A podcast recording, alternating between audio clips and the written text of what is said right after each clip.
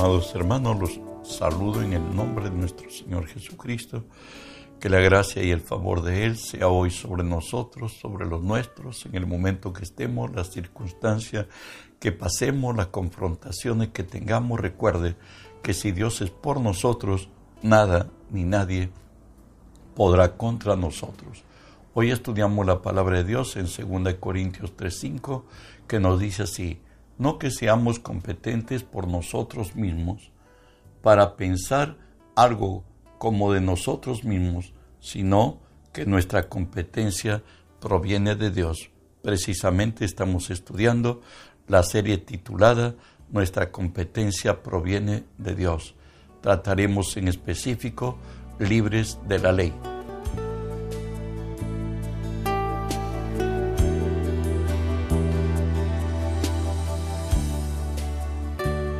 Éxodo 19, 5 y 6, Dios habla a su pueblo y le dice así, Ahora pues, si dieres oído a mi voz y guardaréis mi pacto, vosotros seréis mi especial tesoro sobre todos los pueblos, porque mía es toda la tierra, y vosotros me seréis un reino de sacerdotes y gente santa.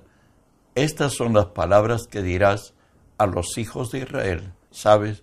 El propósito que le dio a Israel en el día de Pentecostés, el Señor, la ley, la Torah, bueno, pues está escrito en Deuteronomio 4:4 y le dice Dios así a su pueblo, guardarlos pues y ponerlos por obra, porque esta es vuestra sabiduría y vuestra inteligencia ante los ojos de los pueblos, los cuales oirán todos estos estatutos y dirán, ciertamente, pueblo sabio, entendido, nación grande, es esta.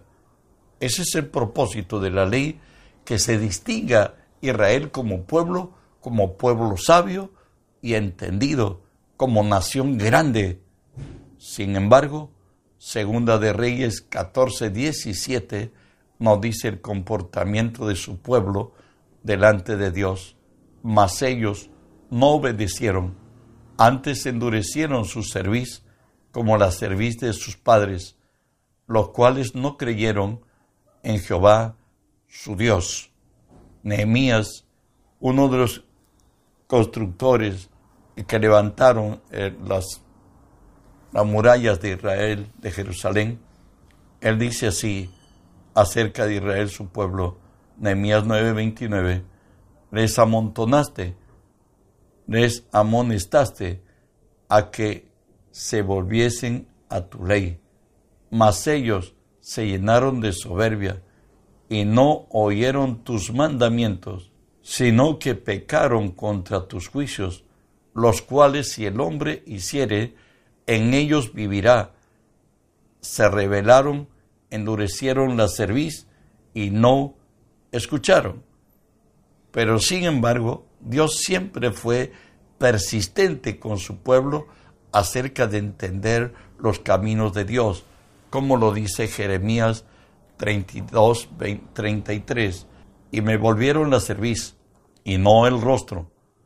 Y cuando los enseñaba, desde temprano y sin cesar, no escucharon para recibir corrección.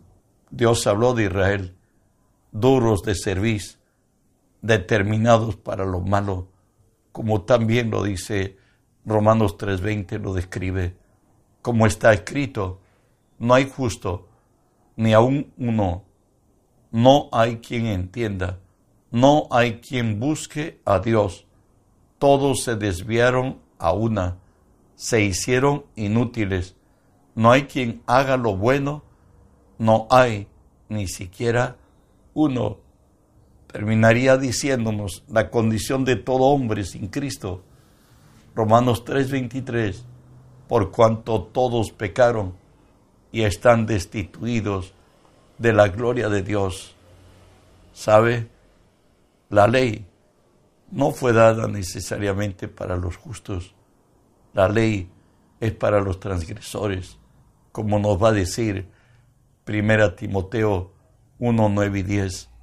Conociendo esto, que la ley no fue dada para el justo, sino para los transgresores y desobedientes, para los impíos y pecadores, para los irreverentes y profanos, para los parricidas y matricidas, para los homicidas, para los fornicarios, para los sodomitas, para los secuestradores, para los mentirosos y perjuros, y para cuanto se oponga a la sana doctrina. ¿Sabes? La razón es porque Dios impone la ley a Israel, lo tenemos en Ezequiel 20, 21 y 22. Mas los hijos se rebelaron contra mí, no anduvieron en mis estatutos, ni guardaron mis decretos para ponerlo por obra, por los cuales el hombre que los cumpliere vivirá. Profanaron mis días de reposo.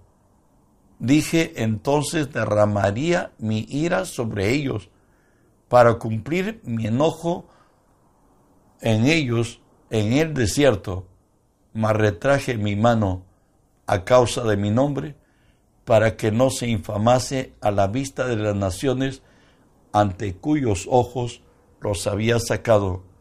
Recuerde que los cuarenta días de Moisés, allí en el Sinaí, donde al final de cuarenta días y cuarenta noches que había ayunado sin comer ni beber, por cierto, un ayuno sobrenatural, Dios le dice a Moisés que descienda, porque el pueblo que él ha sacado de Egipto se ha corrompido y ha hecho dioses.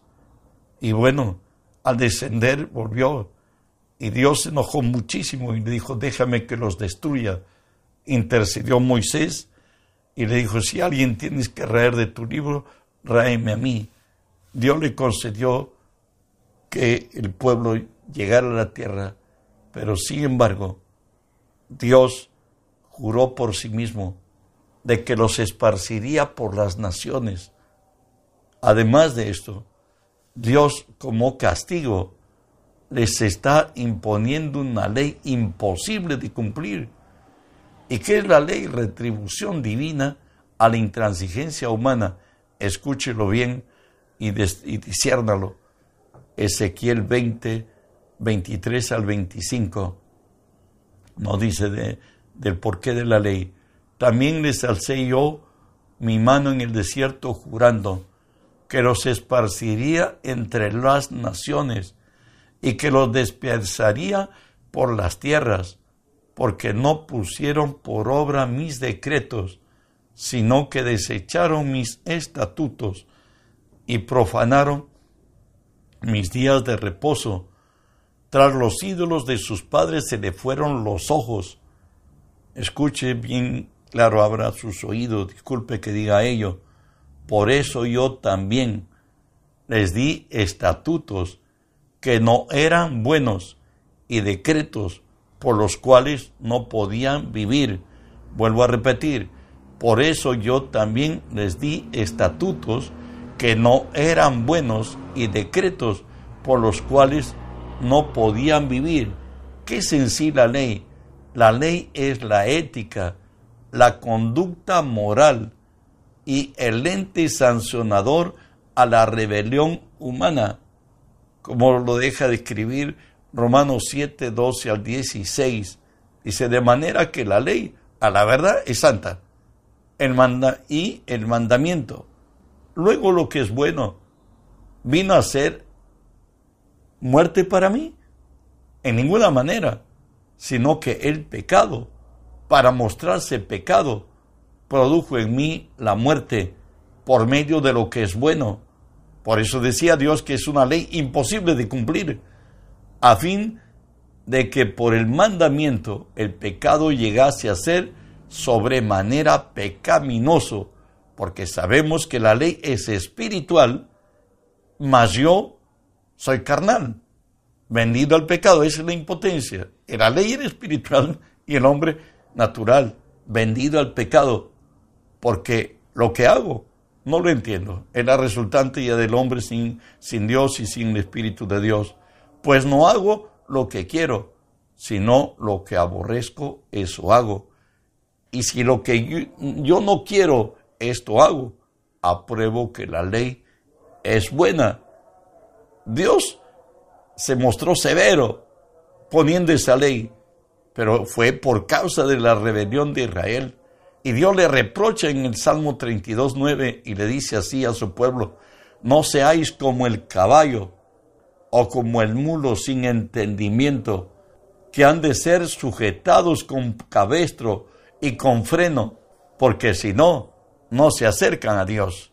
Dios les puso leyes severas que deberían cumplirlo. Y por ello nos dice Romanos 3:20, la impotencia de la ley, ya que por las obras de la ley ningún ser humano será justificado delante de él, porque por medio de la ley es el conocimiento del pecado. La ley nunca fue dada para salvar. La ley siempre fue incompatible con la naturaleza del hombre. Pablo podía decir, la ley es espiritual y yo soy carnal. Volvemos a Santiago 2, que habla de cómo era estricto el cumplimiento de la ley y cómo se debería, debemos tenerlo en cuenta, cuanto más los que aún Cristo, habiendo muerto, resucitado y dos mil años de cristianismo, siguen diciendo que guardan la ley.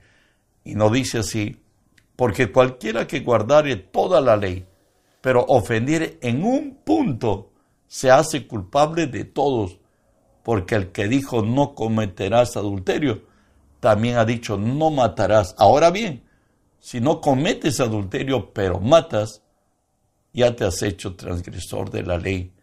Gálatas 2 nos diría, 16, sabiendo que el hombre no es justificado por las obras de la ley, sino por la fe de Jesucristo.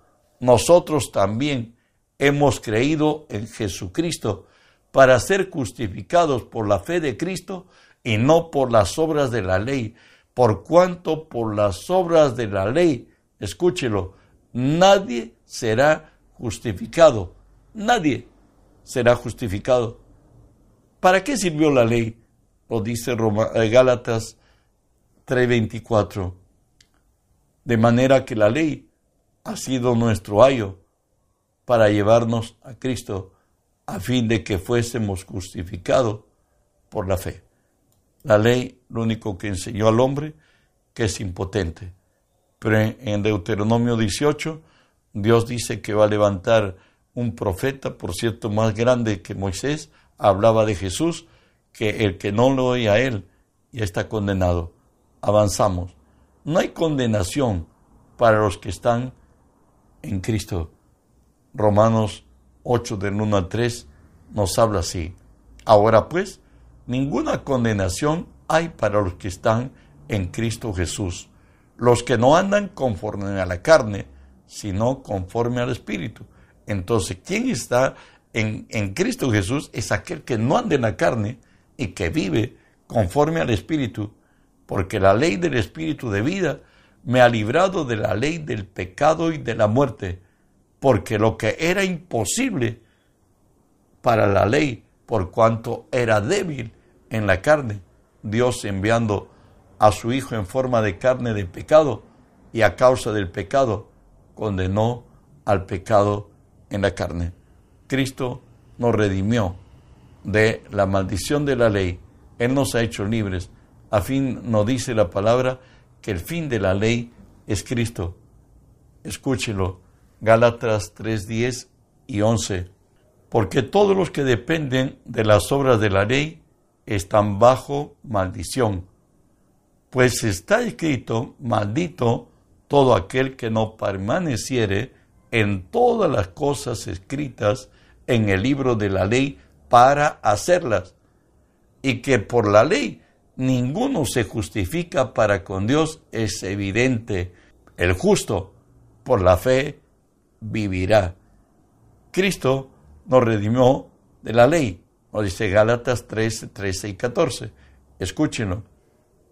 Cristo nos redimió de la maldición de la ley, hecho por nosotros maldición, porque está escrito maldito todo aquel que es colgado en un madero, para que en Cristo Jesús la bendición de Abraham alcanzase a los gentiles, a fin de que por la fe recibiéramos la promesa del Espíritu. Cristo, al subir a la cruz, el hecho de estar en la cruz, Jesús se hizo maldito y se hizo pecado por nosotros y fue cargado el pecado de todas las generaciones de la vida del hombre desde Adán hasta el último, cuando en su retorno venga. Hoy nos dice la palabra que hemos sido redimidos de la maldición de la ley porque Cristo se ha hecho maldito para que nosotros recibamos las promesas, las bendiciones de Abraham, como nos dice Gálatas 3:29 y si sois de Cristo, ciertamente linaje de Abraham sois y herederos según la promesa. Recuerde que Abraham, él vino en la promesa y no, no vino por la ley. La ley se dio después de 430 años que Adán, que Abraham había ya partido. Bueno, él en la cruz, Jesús abolió la, recuerden que en el antiguo pacto Israel era el pueblo santo, los demás pueblos eran paganos y eran considerados como perrillos delante del pueblo de Israel. En Efesios 2.15 y 16 nos dice, aboliendo en su carne las enemistades de la ley de los mandamientos, expresado en ordenanzas, para crear en sí mismo de los dos uno solo, un nuevo hombre, haciendo la paz y mediante la cruz reconciliar con Dios a ambos en un solo cuerpo, matando las enemistades. En el verso 19 nos diría, así que ya no sois extranjeros ni advenedizos, sino conciudadanos de los santos y miembros de la familia de Dios. Recuerde que en el antiguo pacto solo Israel tenía el privilegio de ser el pueblo de Dios, en la muerte de Cristo, Dios a través de la cruz de Cristo derribó toda pared intermedia. Hoy somos pueblo de Dios, los que somos de Cristo y de lo que entre los hijos de Abraham, directamente su descendencia, son de Cristo, lo que se llama los judíos mesiánicos.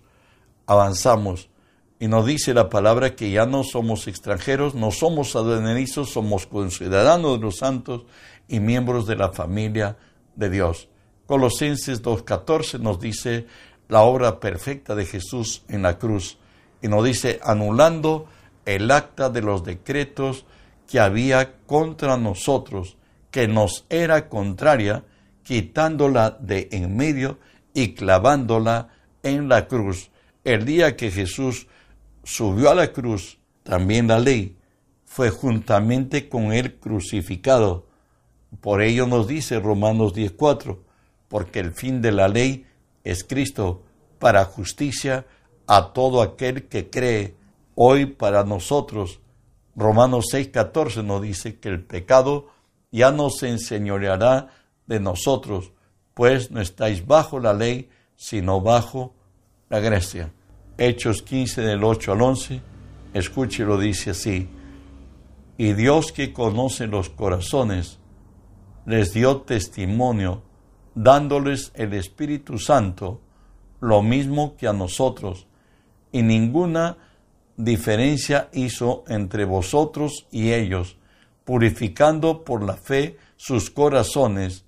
Ahora pues, ¿por qué tentáis a Dios poniendo sobre la cerviz de los discípulos un yugo que ni nuestros padres ni nosotros hemos podido llevar? Antes creemos que por la gracia del Señor Jesús seremos salvos de igual modo que ellos.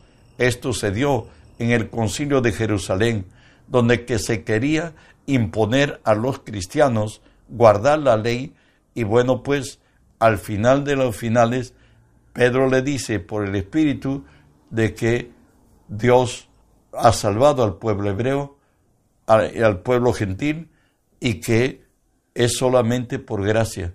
No hay otra manera, porque la ley era imposible que guarden sus padres, que guarden niños y que guarden nadie. Solamente se les impuso al cristiano, se nos ha impuesto.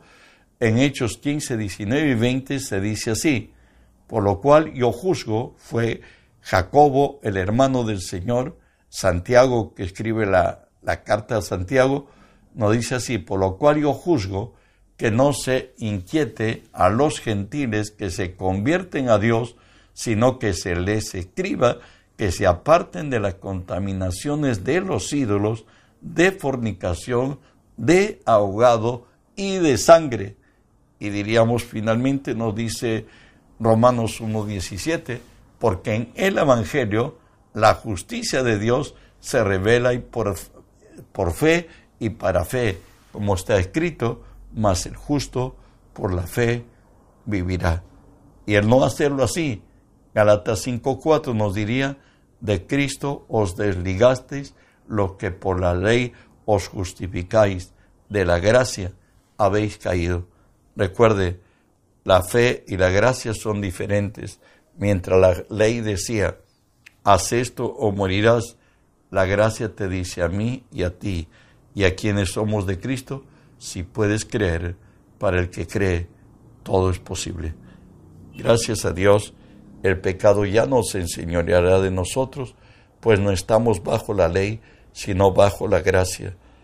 Las posibilidades son de Dios y no de nosotros. A nosotros nos ha puesto Dios para creerle, porque el justo por la fe vivirá. No olvides que debes reenviar el mensaje, que el mundo entero sea lleno del conocimiento de Dios como las aguas cubren la mar. Bendiciones.